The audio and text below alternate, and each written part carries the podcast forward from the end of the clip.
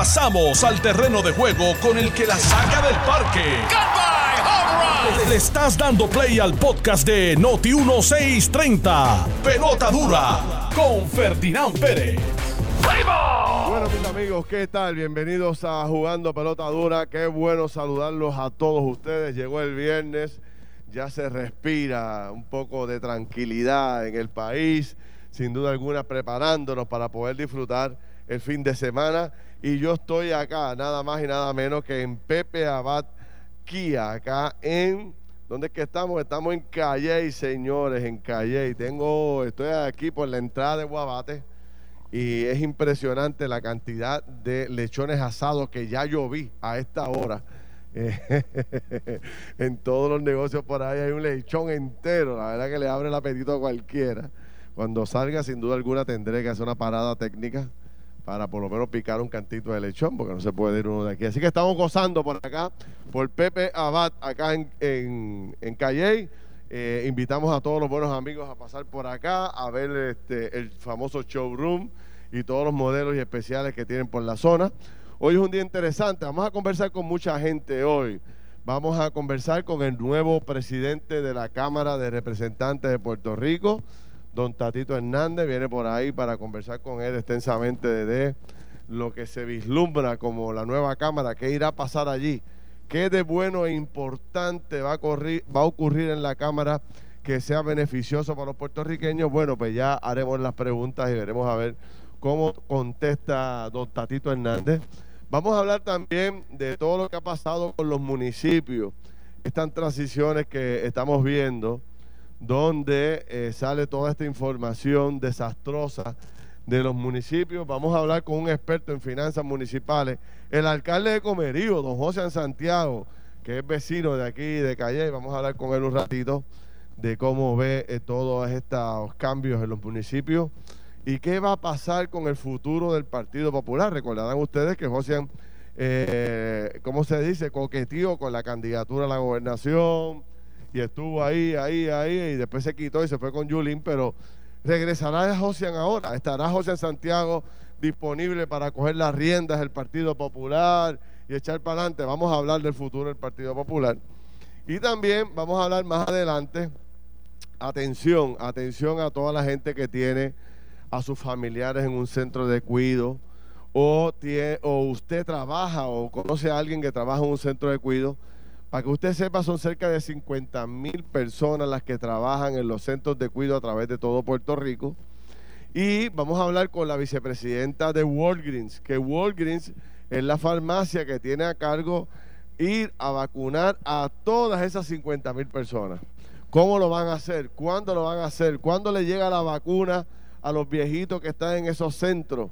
¿Cuán cierto es o cuán falso es? Que se esté alterando la lista, porque ese debate sigue por ahí. Bueno, pues todo eso lo vamos a discutir hoy con este liderato que tenemos invitado. Eh, también vamos a hablar de otros temas que son súper interesantes. Eh, bueno, hoy seguimos y ya estamos entrando en la etapa de las últimas semanas buscando el sustituto de Manolo Sidre. Y hoy se supone que en las redes sociales estén eh, el anuncio y al mismo tiempo ya esté eh, puesto los nombres de todos los que han referido ustedes. Sepan ustedes que hay más de 500 mensajes que hemos recibido con nombres, sugerencias, unos buenos, otros no tan buenos, pero eh, hemos tenido de todo y vamos a publicar esos nombres, los vamos a poner en las redes sociales para que usted vea a todas las personas que están recomendando y al mismo tiempo empiece a decirnos, yo voto por fulano, yo voto por Mengano y veremos a ver quién al final del camino se lleva este contrato multimillonario, multianual con Noti 1 630 y jugando pelota dura para sustituir a don Manolo Sidre. Bueno, y vamos a hablar de los alcaldes con más tiempo. Adivinen quién es el alcalde que más tiempo tiene en la política puertorriqueña. Carlos Mercadera, que Carlos no sabe. A que Carlos no sabe. Carlos, ¿cuál es el alcalde que más tiempo lleva activo consecutivamente en la política ahora mismo. Vamos a ver. Yo creo que es Guillito. Guillito. Eh, Equivocada, fallaste. Yo creo que yo creo que no es Guillito. No es Guillito, Guillito está en segundo lugar. Eh, alcalde, entonces, Rolando. No. Ah, te voy a ayudar para no dejarte ahí patinando. Dale, El ahí. alcalde que más años lleva en la poltrona municipal se llama Don Carlos López de Dorado con Wow. 33 años. hermano. 33 años. Sí, casi Wow. yo no había nacido cuando ya Carlito era alcalde de, de Dorado. Yo, yo, yo estaba jugando con, con Lego. Carlito, ya lo Carlito llegó. ¿Y qué edad tenía Carlito cuando llegó a, a Dorado? Si tiene 33 de alcalde. ¿Y qué edad tiene él? Como, ¿Cuánto Ah. tiene? ¿Como 60? Carlos, Carlito tiene que estar picando los 55, 58, por ahí. Yo no creo que llegue a 60 años todavía, Carlos. Yo creo que está ahí. Yo creo que está tocando Por la lo menos se está. No no pintando, se está pintando bien las caras porque no se le nota mucho. Pero Carlos es un tipo jovial, es un Sí, tipo sí, de pueblo, es un tipo que siempre... Oye, y que ha hecho de, de Dorado... campo y pueblo. y que ha hecho de Dorado un gran... Un, Oye, ¿verdad? la verdad que Dorado brilla por luz Sí, propia. O sea, hay que sí. reconocer que yo, yo tengo mi resistencia al tema de la continuidad. Pero hay gente que lo ha hecho bien y sin duda alguna, pues Carlito, aquello brilla, bueno, hay que, No, hay no, que no, el, el- el pueblo de Dorado, el cambio que ha dado de los últimos Sí. 20, 25 años es increíble. Pues Carlito lleva 33 años, José Guillermo Rodríguez Mayagüez tiene 20 28 años de alcalde, hermano. Jo- eh, Georgie, eh, Georgie González, el alcalde de Jayuya, lleva 24. El alcalde de Calley, precisamente donde estamos aquí, Rolando Ortiz, también tiene 24 años de alcalde. Eh, Galdi Colón, el alcalde de Comerío, de, de ¿dónde es? De Corozal. Corozal, no, no, no, de Comerío. No, no, José es de comerío. No, Galito De Orocovi. Perdón, el alcalde de Orocovi. Oye, espérate. eh, mira, maestra, maestra de geografía, por favor. Vamos a... El alcalde de Orocovi tiene 22 años en el servicio. Y José Santiago, que tiene que tener como 40 años de servicio allá, lo que pasa es que se la juega y se la inventa. Ah, Mira, mira, mira, mira, hablando. mira, mira, hablando No, no, de Rey de chacho, Roma, si, ya está si- por ahí. si mudo explota. Ya mismo No, vamos pero- a hablar con José en Santiago. Eh, bueno, mira, este Carlos, en otros temas. Oye, espérate, espérate, en otros temas. ¿Viste el lechón que estaba ahí Sí, sí, en la vara ahora? estaba hablando de él ahora mismo. Estaba hablando, se me pararon los pelos cuando, Estaba- cuando yo vi eso. Se me pararon los pelos.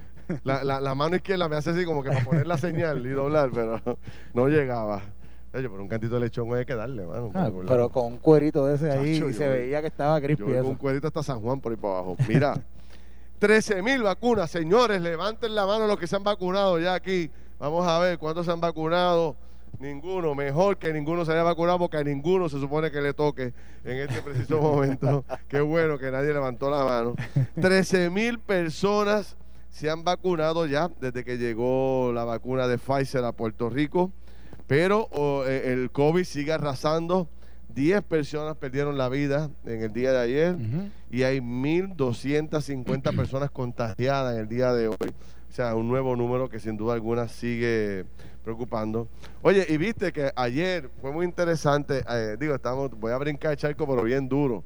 Ayer me fui para Rusia en las noticias Eh, internacionales y me puse a ver a Putin allá, este, que estaba en una conferencia de prensa como que como dos mil periodistas, tú sabes, una cosa bien exagerada, mano. Es como él en el, él en una mesa en el Choliseo, en el centro de convenciones, y todo el centro de convenciones lleno de periodistas. Ah, sí. Así de salvaje era. Y entonces, este, pues, Putin no se ha, no se ha vacunado. No se ha vacunado. Dice que está siguiendo. No, es el hombre de hierro. Sí, sí, dice que, es el, que va a coger el turno que le corresponde, pero acepta públicamente que la vacuna rusa no protege a los viejitos. O sea que la americana le picó adelante bien duro. ¿ah? Así es. Eh, Así es. Donald Trump le dio con las dos manos. No, no, no, no. Oye, ah, by the way, anoche, Joe Biden, el presidente electo, estaba en un programa de estos de lo que son late night shows. Sí. eh, y estaban hablando de la vacuna. Y Joe Biden dijo, mira, eh, yo tengo que reconocer al presidente Trump por, por, por la vacuna, porque realmente todo el mundo dudó de él, incluso yo. O sea, él dijo que él había dudado de Trump cuando Trump había dicho que la vacuna iba a estar antes de, antes de que acabara el año. E incluso eh, han salido varios mensajes en las redes de toda esa gente que decía los expertos, médicos, todo el mundo que decía que la vacuna no iba a estar Sí. y cómo, obviamente, ¿verdad? Gracias a los esfuerzos de él y a él ser tan persistente y las gestiones que hizo con, con Pfizer y, con- y ahora con Hay que reconocérselo, hay que reconocérselo. hay que reconocérsela, hay que dársela. Pues, sí. Y, y es si tú lo interesante. dices, vamos a decir eso. No, o sea, yo creo que, mira, No, la verdad es que yo estoy de acuerdo Aquí contigo. todo el mundo El tipo- criticó el a único Trump. loco que se atrevió a decir que Era iba a tener él. una vacuna Fue antes él. de decir fue él. Fue él. Salió. Digo, le metió cuántos millones? 12 mil millones de dólares le metió a Estados Unidos, ¿correcto? 12 mil 12 millones de dólares a todas las farmacéuticas para que iniciaran un proceso de conseguir esa vacuna a como diese lugar. Este, y el planteamiento que ahora viene es cuándo vamos a hacer eso para el cáncer. Estoy loco porque Estados Unidos eh, emule ese mismo proceso para iniciar una vacuna contra el cáncer. Algo tiene que aparecer. Bueno, ven acá, entonces, pero ven acá, ¿y Joe Biden contratará ahora a Donald Trump para que para que trabaje ese proceso? Lo Eh. dudo grandemente. Oye, y se menciona que un puertorriqueño podría estar dirigiendo el Departamento de Educación Federal. Eh, ¿Tú lo conoces, este, Carlos? No lo conozco. ¿No lo conoces? No. Un puertorriqueño. Este, estoy buscando la noticia para sacar bien el nombre, no equivocarme, porque tengo un nombre aquí, pero no estoy seguro si es él. Si la gente sabe que me envíe el nombre, porque tengo el presentimiento de que, de que es una persona que estuvo en Puerto Rico trabajando, sobre todo bajo el liderato de Aníbal Acevedo Vila. No sé si es correcto o si es la misma persona. Tengo que chequear a ver. Mira, Eh, algo interesante. Eh, hoy el, el periódico Axios. Axios es un, es un periódico que es eh, creado por uno de los, de los fundadores de político.com, de la revista Político, una revista que es de política en Estados Unidos, en DC. Pues ellos crearon un periódico que se llama Axios, que es un periódico que se lee más corto, pero que tiene noticias pri- primicia siempre del Congreso. Y hoy hay un reportaje de la periodista Joan Mueller que habla sobre, aún con la vacuna, cómo en el 2021 el pasaporte para poder viajar a los diferentes destinos va a ser las pruebas de COVID. Dice el reportaje, Exacto, muy exacto. interesante, que aún con la vacuna, aún cuando ya la gente se haya ido vacunando, aún cuando la gente, eh, la vacuna se vaya repartiendo por los diferentes países del mundo, la realidad es que lo que va a permitir que la gente pueda entrar a los diferentes países, a los diferentes lugares, va a ser que la gente pueda presentar un resultado negativo de COVID.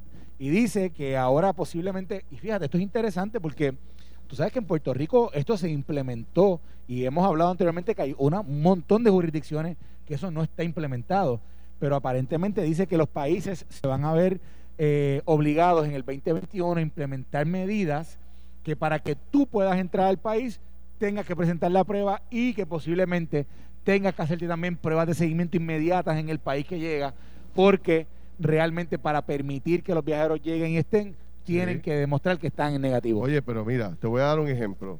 Ayer yo fui a grabar un anuncio de televisión con una compañía que, ¿verdad? Que ya, ya, ahorita verán el anuncio. Y entonces eh, yo voy a este estudio de televisión, donde, a este estudio de, de- de- de grabación, y para yo poder entrar al estudio, para yo poder hacer el anuncio, yo tuve que presentar una prueba negativa de ese. Ah, sí. ok. O sea, no, no me iban a aceptar para grabarme en el estudio si yo no llevaba una prueba de COVID que me la tuve que hacer el día antes. O sea, yo me hice una- yo grabé ayer jueves, yo me tuve que hacer una prueba el miércoles por la tarde, me dieron el resultado el miércoles por la noche y el jueves yo pude ir con, ese- con la, con la prueba. ah, wow. O sea, así están muchos sectores privados en Puerto Rico. ¿Por qué no hacer lo mismo para entrar al país? Bueno, Eh, pues mira, mira, mira lo que mira lo que sale en este reportaje que dice que por ejemplo Delta Airlines, ¿sabes cuál es Delta, verdad? Claro, claro. Delta está ofreciendo co- COVID free eh, viajes li- libres de, de COVID eh, para viajar entre Estados Unidos y Europa y dice que los pasajeros van a tener que presentar tres pruebas, tres pruebas de COVID negativa, dos antes de salir y una cuando lleguen al, país para poder evitar la cuarentena esta de los 14 días y que puedan entonces ¿verdad? disfrutar del, del viaje que vayan a dar, ya sea de eh, placer o, o de trabajo. Aquí lo que yo creo que va a venir ahora es un agresivo proceso para que las mismas compañías de tecnología puedan desarrollar algún tipo de prueba de estas de cinco minutos o de al instante y te pueda definir si tú tienes o no tienes COVID. Por ahí es que yo creo que va a venir eso, Eso. para que entonces el flujo pueda ser más fácil. Pues mira, eso es lo que están diciendo, que ahora esta semana ya la FDA, la FDA, le, le permitió otras autorizaciones de emergencia a una prueba que se, que se llama ELUM y que es un over the counter, este, una prueba Ah, de antígeno, como el antígeno que estamos Sí, viendo, sí, sí, pues ya le dio esto otra compañía que ahora va a tener que en 20 minutos tú sabes cuál es tu resultado. Y es muy similar al, al proceso de PCR Perfecto. de la PCR, pero que en 20 minutos tienen el resultado. Claro. Y mírate esto, y mira lo que ahora Tú la- vas para una, una reunión importante que te piden eso, te haces una prueba media hora antes y ya está. Vas a viajar, te la haces una hora antes y ya está. O sea que me Eh, parece fantástico Mira, que di- tengamos eso. dice que las reglas de viaje van a, van a cambiar o van a ser distintas dependiendo del destino. Pero, por ejemplo, usa el, el ejemplo de Roma y dice, los viajeros que vengan a Atlanta de Roma van a tener que presentar otra, otra prueba como esta de antígeno en el aeropuerto para poder salir del aeropuerto. Wow. Sí, sí, sí, sí. No, esto se va a poner eh, interesante porque ya, o sea, ya que se ha hecho un esfuerzo tan grande para detener el COVID y ya que los países van a empezar, digo, esperamos todos que se empiece a ver una merma bien grande, una caída del COVID. Olvídate que no van a, no van a ser lenientes en el proceso de aceptar públicos, de turistas que pudieran venir contagiados y provocar otro caos. O sea, va a haber sin duda alguna muchas exigencias por parte de los estados y también de los países. Mira, po- por, último, por último el reportaje habla de que ya algunas aerolíneas y algunos aeropuertos han comenzado a, a trabajar en una cosa que se llama pasaje común, Common Pass, Ok. o paso común. Básicamente que es una plataforma que la creó el, el World Economic Forum, el Foro Económico eh, Mundial, y que básicamente lo que hace es que le permite al pasajero digitalmente documentar las pruebas negativas que tiene para que entonces le llegue, o sea, es una plataforma que utilizan las aerolíneas y si tú viajas con la aerolínea, ellos te ven ahí en la plataforma y dicen, ah, mira, este se hizo una prueba hace, hace tres días, dos días, un día, puede viajar. Así que eso es lo que va a ir pasando en, el, en lo que va a ser el, el, digamos, el tráfico aéreo El nuevo- mundial. el nuevo modelo de, de- el nuevo modo de, de- de- de- de transitar, de viajar a través del mundo Mundial. entero. Mira, este Milagros Ducos nos dice que Joe Biden en- evalúa el nombramiento del puertorriqueño Miguel Cardona como secretario de Educación. Eh, el educador boricua es el comisionado de educación del estado de Connecticut en este momento. ¿Ok? O sea, que qué bueno, mano. Eh, Oye, palo. nos seguimos acomodando, ojalá. Eh, En el, en, el, en el gabinete de Trump, ¿hubo algún puertorriqueño al frente de alguna agencia importante? Porque esta sería, educación es... No, no, eso es, más eh, eh, sería un nombramiento sumamente importante. Sí. Hubo hispanos. no Yo hubo- creo que este sería, el no- si esto ocurre, sería el puertorriqueño que más alto ha llegado en un rango constitucional de gabinete de los Estados Unidos. Yo, fíjate, Podría ser. Sí, yo creo que sí, porque por ejemplo, yo recuerdo que en los 80 eh, estaba Antonio Monroy, Toñito Monroy, él fue el subsecretario de la Vivienda Federal. Ahí tiene. Eh, Sí, pero yo- como secretario, Pero no secretario no, no había sido, no, no que había nos sido aclaren aquí puertorriqueño. ahora los muchachos que están aquí, todos los amigos que están conectados en las redes. Así que sí que Miguel Cardona posiblemente Bueno, sí. quiero ver nombres, quiero ver nombres, nombres, nombres, nombres, sugerencias, recomendaciones para sustituir a Manolo. Estamos entrando ya en las últimas semanas de evaluación de este sustituto de Manuel Sidre. Ya me dijeron aquí, mira, Josian Santiago están proponiendo. No, vamos, Bueno, con no, Josian- eso era lo que te iba a decir, Josian- preguntarle si Josian no podía. sé si José esté dispuesto a dejar la alcaldía. Vamos a ver. Con él venimos, vamos a pausar y con él venimos rápidos a conversar. Estás escuchando el podcast de Pelota Dura, en Noti1 con Ferdinand Pérez. Bueno, regresamos, mis amigos, aquí a Jugando Pelota Dura. Estamos en Pepe Abad Kia, acá en Calle, pasándola súper bien. Ya vi aquí, oye, algunos de los bonos, 3 mil dólares de bono, la Sportage 1.600 pesos de bono, eh, la Río se dan 1.100. Esto está buenísimo aquí. Vamos a hablar ya mismito con algunos de los eh, representantes de venta de acá de Pepe Abad Kia, Kia que se está quedando con el mercado con unos especiales y unas ofertas tremendas durante todo el año, sobre todo ahora en Navidad. Bueno, yo soy Ferdinand Pérez, aquí está don Carlos Mercader y eh, tal y como anunciamos antes de ir a una pausa, aquí está el alcalde de Comerío, don Josian Santiago. Alcalde, ¿cómo está usted?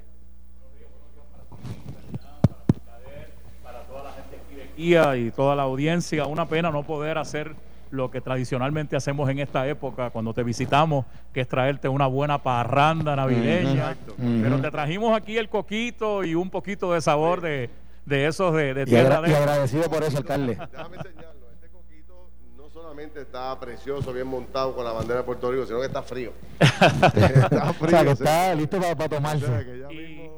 y, como tú sabes, pues estamos en esta Navidad eh, marcados por esta situación de la pandemia.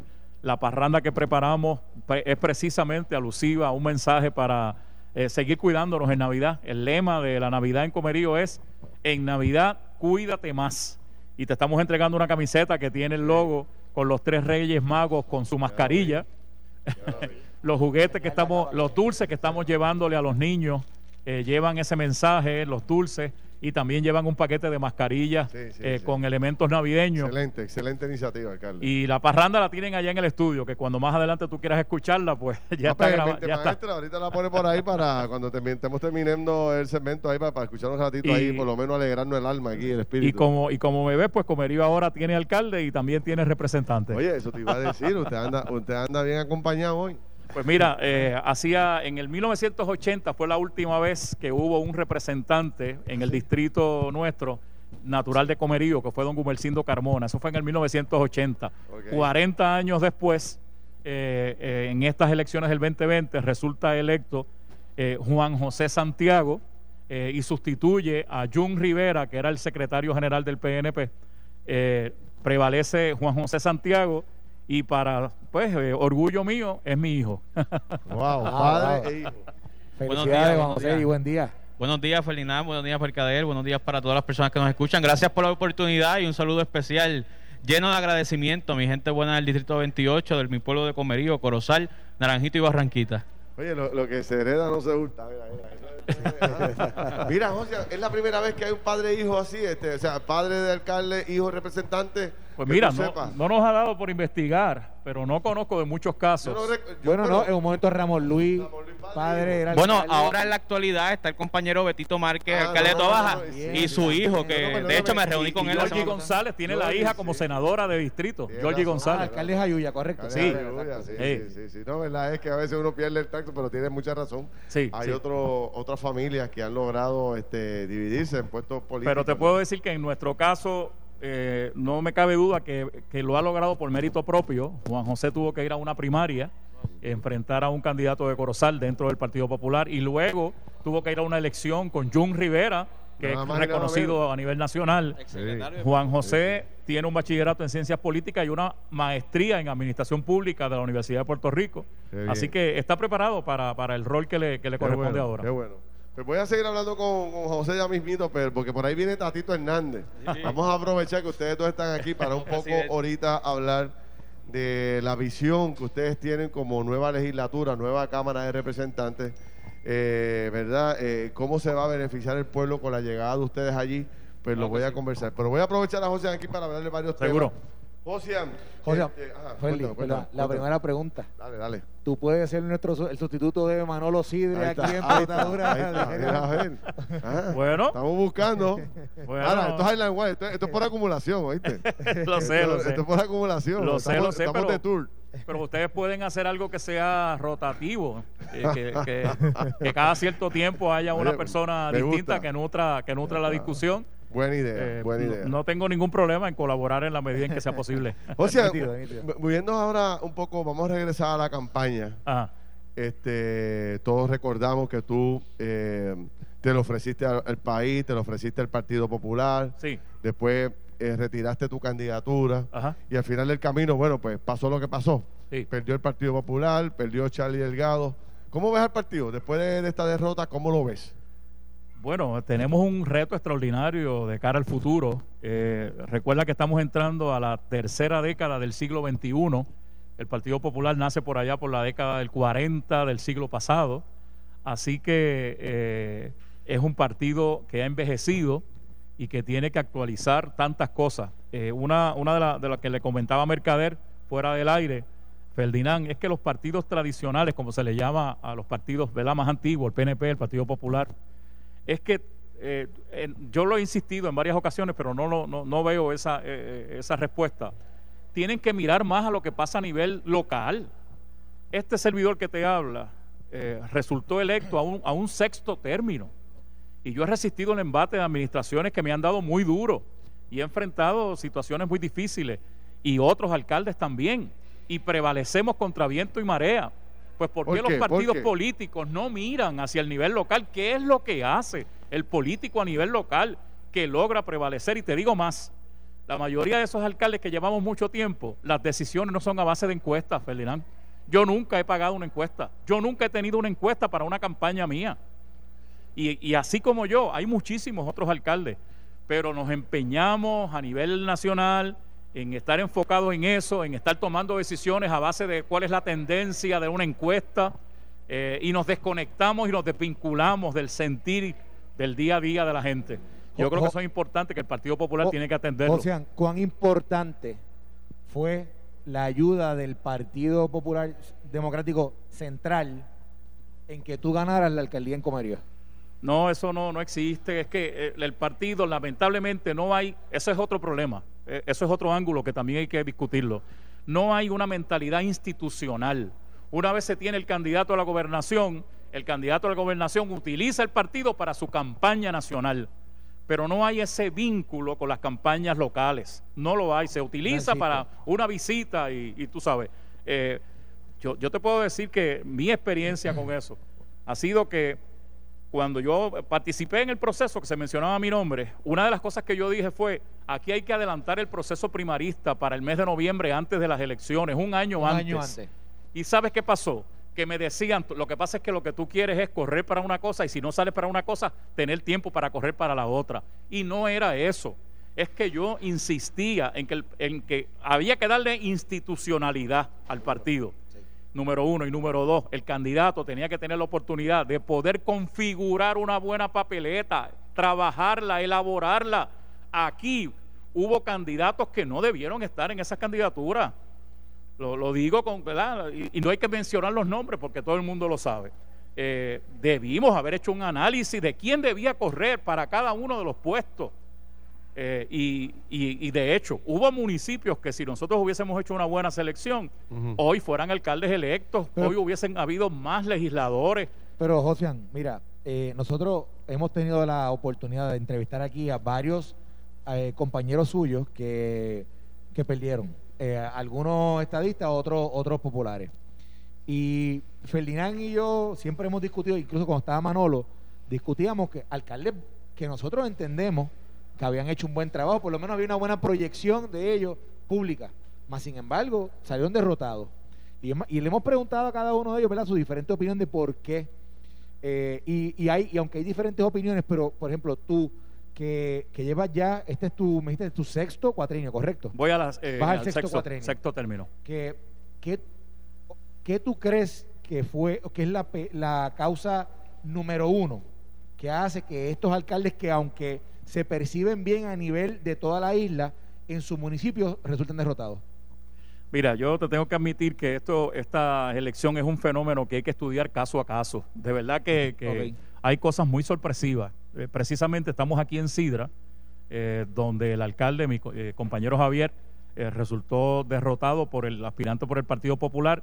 Yo no creo que haya en ningún lugar que se haya previsto eso. O sea, nadie tenía Correcto. en el mapa, en el, en, el, en, el, en el radar, una derrota de Javier en un municipio que venía teniendo victorias ¿verdad? constantes de, del PNP, contundentes, contundentes. Él había prevalecido por un montón de votos. Cuando yo veo el resultado de, Carlos Molina en la elección anterior en Arecibo y lo comparas con el resultado de esta vez, un, un cambio, tú sabes, eso nunca se había visto en la historia. Es que son unos cambios que nunca se habían dado en la historia, nunca, nunca habíamos visto una cosa como esa, como tampoco un, candidato por rating como pasó en Guanica. Así que aquí eh, eh, los resultados hay que verlos caso a caso, cada pueblo, yo, yo lo que estoy viendo es una desvinculación del elector de ese amarre partidista ya el elector eh, decide por sí mismo.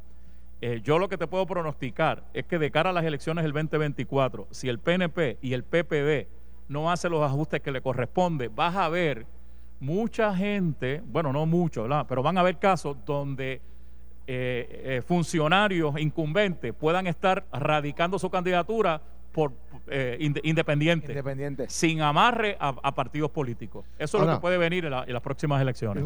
¿y a qué tú le atribuyes la DJ de, de Charlie Delgado? muchos, muchos plantean que esa elección la ganó Luis Mundo este, con su estrategia electoral y que el Partido Popular se durmió en las yo creo que Yo creo que el cambio, el cambio de la ley electoral, ese código que se aprobó a última hora, se hizo con toda la intención. Pero, pero en términos institucionales del partido, ¿tú quedaste satisfecho con esa campaña o, realmente parte de la DJ se la adjudicas también a la campaña realizada por, por Charlie? No se le puede adjudicar a una sola razón, es una combinación de factores, pero ahí en esa, en esa sí, mira, yo creo que la percepción pública fue que, por ejemplo, la comunicación y relación del candidato a la gobernación con el candidato a comisionado residente no era buena. No había como que esa, eh, ese equipo que se necesitaba proyectar. Me parece que ahí hubo un poco de eso.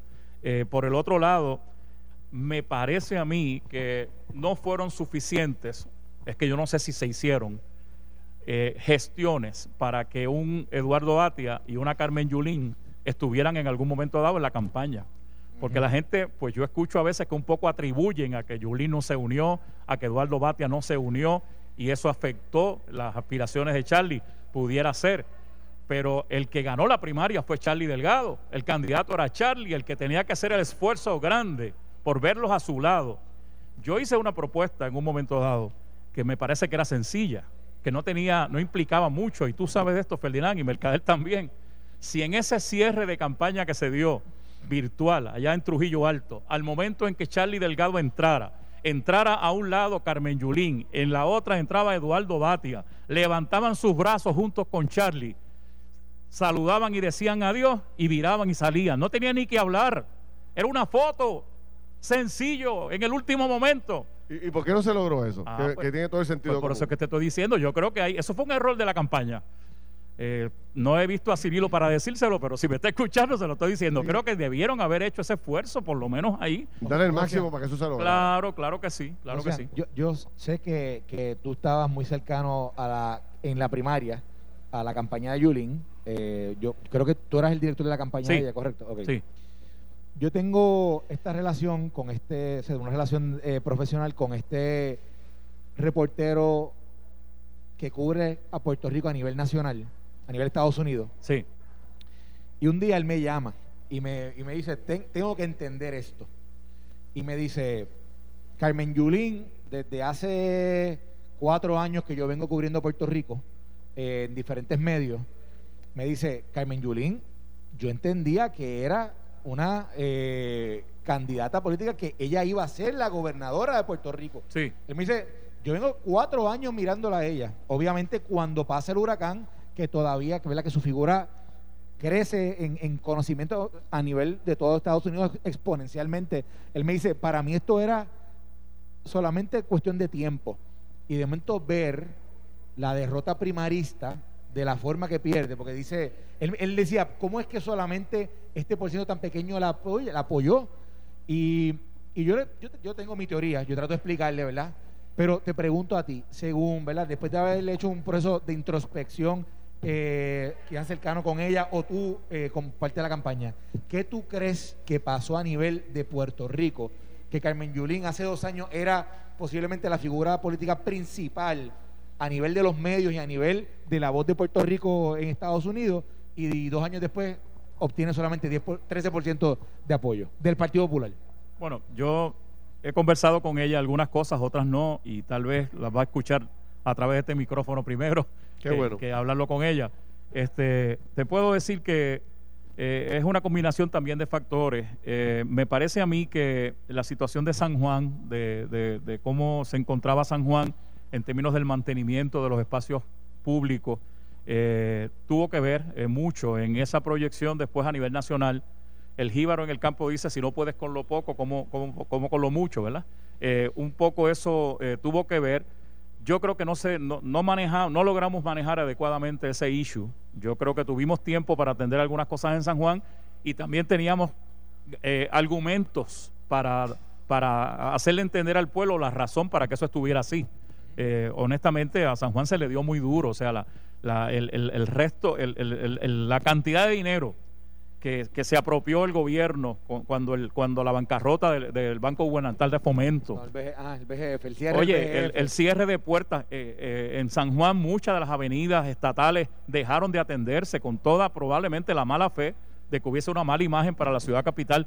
Esas cosas yo no creo que se manejaron eh, adecuadamente y entonces cuando ella acude al debate y dice que su mejor carta de presentación era San Juan, yo creo que eso fue... ¿Eso fue de la manga Production o eso fue una recomendación tuya?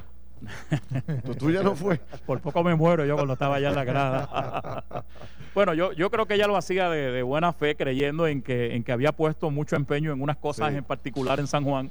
Lo hizo eh, con una gran nobleza de espíritu, pero no era probablemente la, estrategia política adecuada en ese momento, porque no era la percepción.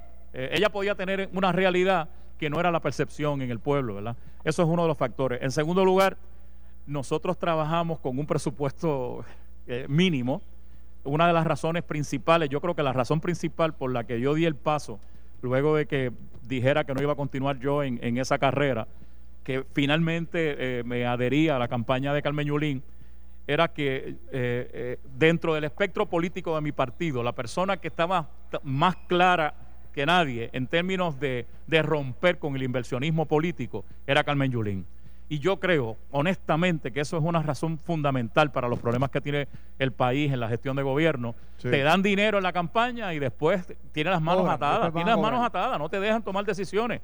Eh, y, eso, pues yo, yo veía que eso estaba tan claro en ella, pero nos llevó a que, a que cuando llega la pandemia tampoco se pueden hacer otros esfuerzos y finalmente los ingresos a la campaña fueron mínimos. Eh, y, honestamente, pues eh, todavía no estamos en una circunstancia que nos permita lograr grandes éxitos si no tienes algunos recursos. Una pregunta, ¿tú crees que Yulín esperaba que la SPT apoyara como apoyó a Victoria Ciudadana y no a quizás a, su, campaña? Te puedo decir también, y no lo he dicho en otras ocasiones, eh, tú recuerdas cuando ella hizo el anuncio que dijo en Caguas, no me dejen sola. me acuerdo, recuerdo la dejaron sola. La dejaron sola. Yo me sorprendió muchísimo que todas esas batallas que dio Carmen Yulín con estudiantes en la universidad, con los maestros, con los empleados de la Autoridad de Energía Eléctrica, con los retirados, con los LGBT, yo no vi voces, no vi esfuerzos de nadie. de nadie, no correspondieron. Pero, eh, ese llamado de no me dejen sola, ahí no tuvo eco. y, ciertamente, pues eh, también se tuvo el efecto en, los resultados. Yo, creo, y Ferdinand, ¿verdad? que lo hemos hablado también, ¿Sabes que Yulín eh, se dio mucho a discusión de que un momento viajaba mucho? ¿Verdad? Que estaba, estaba muy, estaba muy eh, afuera de Puerto Rico. ¿Tú no crees que quizás, quizás eso permeó en la, en la narrativa pública? Que quizás esos grupos pensaron, bueno, ella nos, ella nos dejó. no, no, crees que quizás hubo un análisis de ellos? los que decimos que ella los que dicen que ella tiene en cierta medida culpa por la derrota, eh, yo les quiero recordar a esos populares que durante todo el cuatrenio, Carmen Yulín fue el escudo que protegía al resto del partido, porque el partido de gobierno no atacaba a nadie más durante cuatro años. Yo no escuché ataques contra Eduardo, ni contra Charlie, ni contra nadie en el Partido Popular. Era Carmen Yulín, Carmen Yulín, Carmen Yulín. Hay emisoras de radio con unos este, supuestos analistas que eso era el tema de todos los días. O sea, y resistir el embate, ciertamente uno de los ataques que le hacían era la cantidad de salidas que ella tenía fuera de Puerto Rico y probablemente eso, también afectó en la... O sea, antes de irnos a la pausa, este, con un sí o un no, sencillo, con un sí o un no. Eh, José está dispuesto a asumir las riendas del Partido Popular ahora que el Partido Popular está eh, se va a quedar sin cabeza, creo yo. No sé si Charlie va a seguir si lo Primero, si lo primero que pensamos en, en cómo darle una mirada a lo que es Partido Popular sin estar pensando en quién es el candidato, sí. Estoy dispuesto a colaborar en cualquier proyecto que sea para sentarnos y ver cómo sitiamos al Partido Popular como opción al 2024 o desaparecemos. O sea, José Santiago está disponible para presidir el Partido Popular en un esfuerzo conjunto con otros grupos. Es muy fuerte eso de presidir. Como te dije, estoy dispuesto a colaborar en un proyecto que, le dé un análisis profundo a la cosa dentro del Partido Popular y que podamos distanciarnos por el momento de, candidatura, porque el problema es que ya estamos pensando en quién es el candidato claro, 2024. no, no, yo no estoy pensando en eso, pero yo te, yo te planteo. Sí, no, porque hay mucha gente que lo hace. Pero no hay mucho voluntario. No hay mucho voluntario en este momento. no hay muchas, y, puede haber voluntarios, pero no con, la, con el liderato y la capacidad que hace falta para poder dirigir un partido como el que es, como es el Partido Popular. Vuelvo y te repito, si el partido te pide formalmente, José, eh, da un paso al frente, coge la batuta del partido, inicia el proceso de reorganización. José Santiago, ¿qué dirías? ¿Sí o no? Decirte hoy que sí, eh, percibiría mucha gente que ya estoy en campaña, que ya estoy en campaña por ese puesto y realmente no lo estoy. Como te digo, mi voluntad de colaboración para con la institución en la que he corrido seis veces como alcalde está disponible. Siempre he colaborado con mi partido, con todos los candidatos, con Charlie lo hice. Yo fui inmediatamente, el día después de perder la eh, Carmen Yulín, yo tuve una conversación con Charlie. Aquí estoy, mi hermano, tú ganaste eh, bueno, recuerdo, y jocosamente te lo puedo contar, él me pregunta, José, ¿cómo está? Yo digo, ¿cómo estoy? Sacudiéndome el polvo aquí en el piso, si por poco me sacas del partido. Me has dado una pela, bribón. Esto fue el podcast de Noti1630. Pelota dura con Ferdinand Pérez. Dale play a tu podcast favorito a través de Apple Podcasts, Spotify, Google Podcasts, Stitcher y notiuno.com.